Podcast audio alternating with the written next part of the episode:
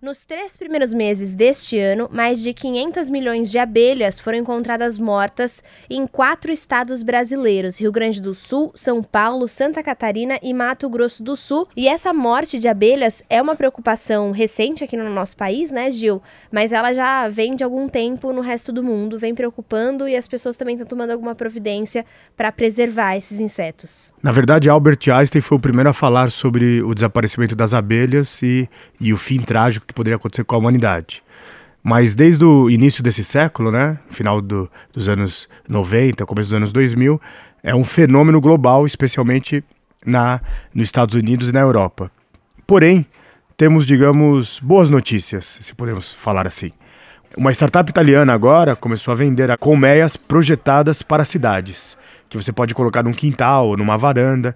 Essa caixa, Letícia, ela permite que você monitore as abelhas com vídeos né, e também você pode colher o mel sem perturbar a colmeia. Isso é importante, né? E, e, é bem bacana ver que assim é uma criança retirando mel e ela uhum. própria experimentando. Então, uhum. é, é, o preço é bem bacana, é um preço razoável.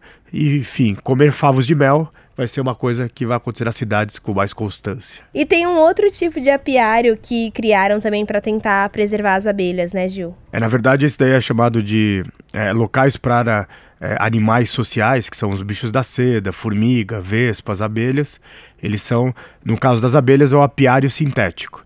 Ele, durante todo o ano, ele tem um tratamento diferenciado para a, a abelha rainha, Uhum. E essas abelhas, elas não têm diferenciação se é outono, inverno, verão, enfim, primavera, porque durante o ano inteiro é uma primavera e os cientistas acreditam que a falta de abelha, que é algo muito sério, pode ser sanado por essas salas que vão ser criadas. É, algumas já estão sendo é, executadas e são feitas em locais onde o inverno é muito severo, onde a primavera realmente faz parte de apenas três meses do ano. E é interessante a gente lembrar também das nossas aulas de ciências na escola, né, da importância das abelhas. Elas não apenas fabricam mel, né, mas elas têm um papel muito importante na polinização de plantas.